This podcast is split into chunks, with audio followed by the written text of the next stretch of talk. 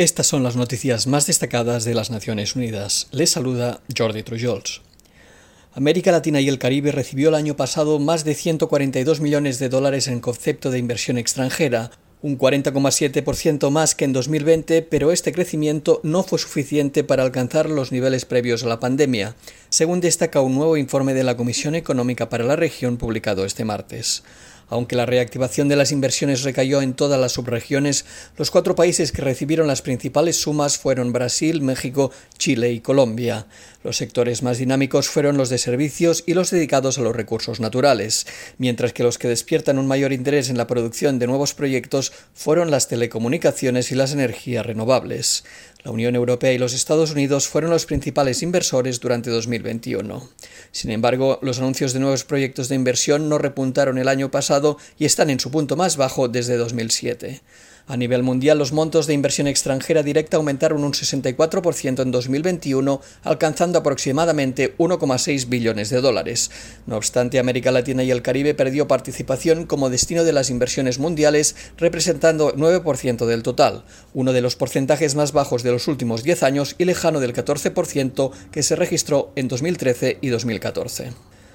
Tras advertir a principios de año que la respuesta al SIDA está en peligro por el aumento de las nuevas infecciones y las continuas muertes en muchas partes del mundo, un nuevo informe de ONU-SIDA muestra que las desigualdades son la causa encubierta de esta situación.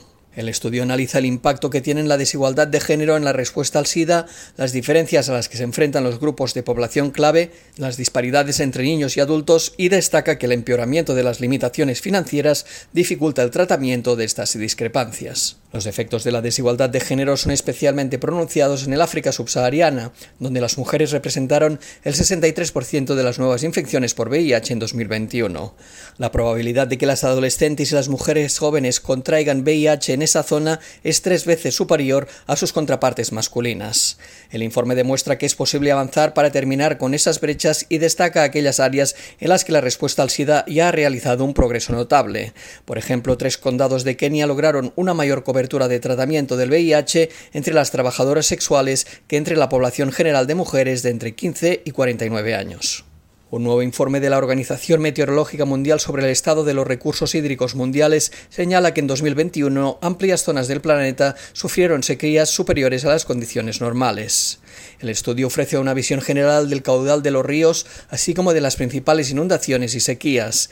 Informa sobre las zonas críticas de los cambios en el almacenamiento de agua dulce y destaca el papel crucial y la vulnerabilidad de la criosfera, la parte de la superficie terrestre donde el agua se encuentra en estado sólido. El análisis indica que 3.600 millones de personas se enfrentan actualmente a un acceso inadecuado al agua al menos un mes al año, y se espera que esta cifra aumente a más de 5.000 millones en 2050. El secretario general de la organización, el profesor Peter Italas, destacó que no se dispone de conocimientos suficientes sobre los cambios en la distribución, la cantidad y la calidad de los recursos de agua dulce, y que el informe busca subsanar esta deficiencia y ofrecer una visión concisa de la disponibilidad de agua en diferentes partes del mundo. Talas explicó que los datos se usarán para orientar las inversiones en las actividades de adaptación y mitigación vinculadas al clima, así como la campaña de las Naciones Unidas centrada en brindar un acceso universal durante los próximos cinco años a las alertas tempranas ante peligros como inundaciones y sequías. Las Naciones Unidas expresaron hoy su satisfacción por la donación de 260.000 toneladas métricas de fertilizantes rusos almacenados en los puertos y almacenes europeos, que servirán para aliviar las necesidades humanitarias y evitar la pérdida de cosechas en África, donde actualmente es la temporada de siembra. El primer cargamento de 20.000 toneladas métricas saldrá a partir de hoy de los Países Bajos con destino a Malawi vía Mozambique. El buque fletado por el Programa Mundial de Alimentos es el primero de una serie de envíos de fertilizantes destinados a otros países del continente africano que se efectuarán en los próximos meses. Los fertilizantes desempeñan un papel clave en los sistemas alimentarios, ya que el 50% de la población mundial depende de productos agrícolas que se producen con la ayuda de abonos minerales.